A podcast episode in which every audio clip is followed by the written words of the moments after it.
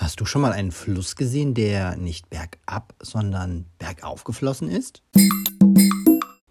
So wie sich das Wasser in einem Flussbett den geografischen Gegebenheiten anpasst, neigen auch wir Menschen dazu, den Weg des geringsten Widerstands zu gehen. Den Weg, der die geringste Menge an Energie oder auch Anstrengung erfordert. Und damit willkommen zu einer neuen Folge meines Podcasts, in der es diesmal um die Kraft gehen soll, die im Weg des geringsten Widerstands liegt. Wir Menschen haben es gern bequem. Ein Streben, das uns im Laufe der Jahrhunderte äh, auch zu sehr vielen Errungenschaften verholfen hat. Denken wir mal an das Rad, das dann später auch zum Fahrrad oder vielleicht auch zum Auto oder den öffentlichen Verkehrsmitteln geführt hat. Ähm, den Buchdruck, der es uns ermöglicht, heute viele Bücher lesen zu können, ohne sie irgendwie abzutippen. Den Computer, das Internet, das Smartphone, auch den Podcast, den ihr jederzeit hören könnt. Es wäre also verkehrt, den Wunsch nach mehr Bequemlichkeit grundsätzlich zu verteufeln. Aber andererseits können uns auch Faulheit oder Trägheit ähm, davon abhalten, im entscheidenden Moment erfolgreich zu sein. Bequemlichkeit ist Wohlstand im Gegenuhrzeigersinn. Das ist ein Spruch, den habe ich von Kurt Haberstich geklaut. Äh, den kennt ihr vielleicht nicht, ich kannte ihn auch nicht. Das ist so einer so Schweizer Kalenderspruch und Buchautor, wollte ich gerade sagen. Ähm, schick sagt man Aphoristiker.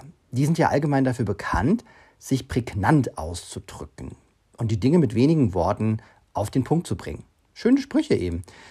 Zu viel um den heißen Brei gerede ist ja auch nur unnötig vergeudete Zeit und Energie. Schnell muss es gehen in unserer heutigen Zeit und möglichst bequem.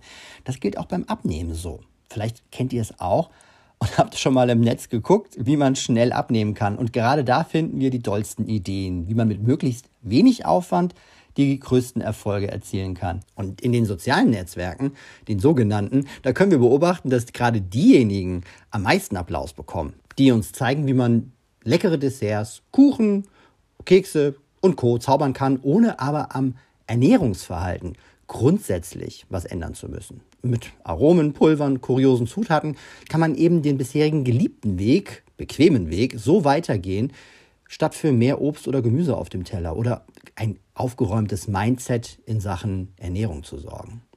Flohsamenschalengebäck, Schokoriegelbowls und Götterspeisevariationen begegnen mir da gerade noch und nöcher. Und die sind bei genauerer Betrachtung eben auch nur die bequeme statt gesunde Variante. Auch wenn sie ganz bestimmt lecker sind. Und jetzt denken wir nochmal an den Fluss vom Beginn unserer Folge. Während es für das Wasser noch Sinn ergeben mag, sich den eigenen Weg immer gemächlich an Widerständen vorbeizubahnen, da ist es für unser eigenes Vorankommen nicht immer die bessere oder gesündere Wahl. Gerade in Sachen Aktivität, da ist Bequemlichkeit nämlich ein ziemlich schwerer, verhindernder Faktor. Meanderst du vielleicht auch gerade zwischen Bequemlichkeit und eigentlich wollte ich doch aktiver sein? Dann bist du nicht allein. Man nennt es in der Wissenschaft auch das Paradoxon der physischen Aktivität. Einerseits tragen viele von uns den Wunsch nach mehr Bewegung in sich, aber andererseits ist da diese natürliche Neigung in uns, Anstrengungen weitestgehend zu vermeiden. Das Dilemma, das beginnt sogar schon bei uns im Kopf. Denn das Gehirn muss deutlich mehr Ressourcen aufbringen, um sich von passiven Verhaltensweisen zu lösen und zu verhindern, dadurch seine Neigung nachzugeben, ein Minimum an Anstrengung aufzuwenden. Klingt komplex. Mit anderen Worten, je aufwendiger der Weg, desto unwahrscheinlicher, dass wir ihn gehen. Je einfacher die Wahl wiederum, desto wahrscheinlicher ist es, dass wir sie treffen.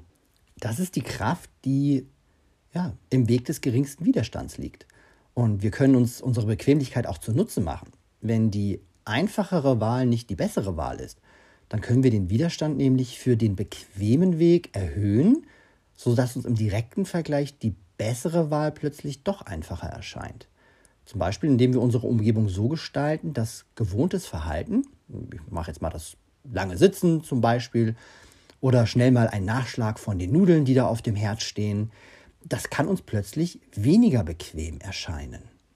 Es hat tatsächlich schon Leute gegeben, die sich von ihrem Auto oder ihrem Partner getrennt haben, weil sie fanden, dass das Umstände waren, die sie träge gemacht haben. Anstatt aber alle Dinge zu entfernen, die uns das Leben nur allzu bequem machen, also den Fahrstuhl, die Rolltreppe, Fernsehsessel und so weiter. Da geht es jetzt mir heute darum, und in unserer Folge soll es das Thema sein, die Dinge da zu belassen, wo sie sind. Also da muss nichts entfernt werden und keiner muss sich trennen. Allerdings unbequemer zu machen.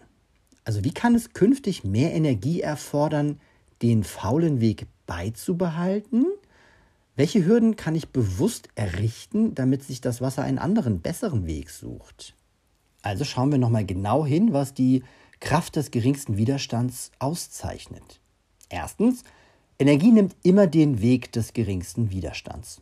Das kennen wir so noch aus der Physik und können es auch im Alltag beobachten, wenn wir sehen, dass sich ein Fluss beispielsweise ähm, nach links oder nach rechts biegt, anstatt mitten durch einen Berg zu fließen.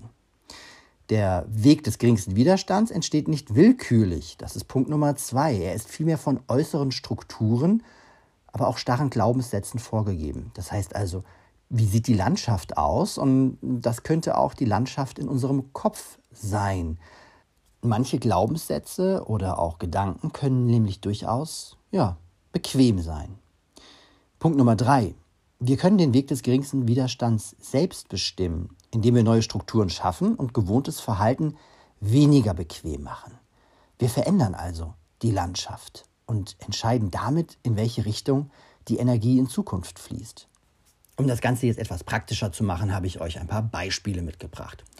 So könnte man zum Beispiel beim Kochen Kaugummi kauen. Und wer das tut, wird schnell merken, dass es dann beim Abschmecken ungemütlich wird und das begrenzt dann das Naschen am Topf auf ein tatsächlich nötiges Maß, wenn ich immer wieder das Kaugummi aus dem Mund nehmen muss. Nächstes Beispiel. Wer die Reste des Abendessens sofort in die Tiefkultur packt, der wird weniger versucht sein, sich dann auch einen Nachschlag zu gönnen, eben weil da nichts mehr auf dem Herd steht, wo man schnell zugreifen könnte, sondern man muss erst den Nachschlag auspacken oder vielleicht sogar wieder aufwärmen. Und noch ein Beispiel.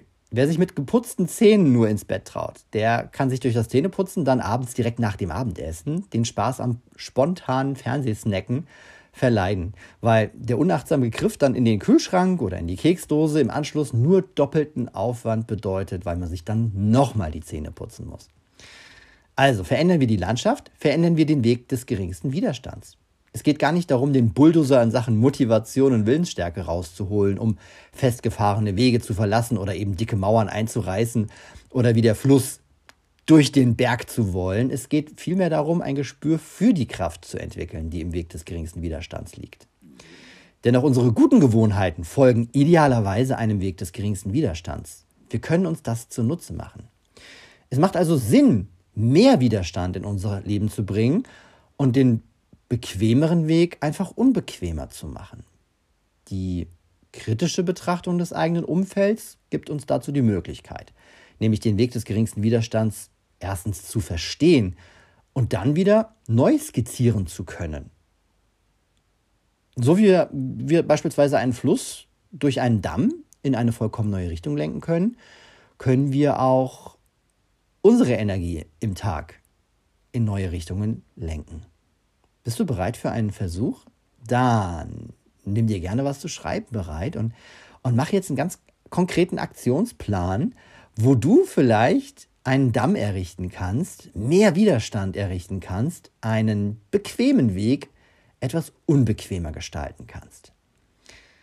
Schritt Nummer eins: Welches allzu träge, bequeme oder vielleicht auch nachlässige Verhalten möchtest du gerne ablegen? Denk kurz drüber nach und notiere dir etwas. Und wir dürfen jetzt hier an dieser Stelle tatsächlich mal negativ denken, also etwas, was wir konkret abstellen wollen. Punkt 2. Wie sieht die Situation denn aus, in der sich dieses Verhalten normalerweise oder immer wieder zeigt? Was macht gerade dieses Verhalten so bequem? Und was im Umfeld begünstigt dieses bequeme Verhalten.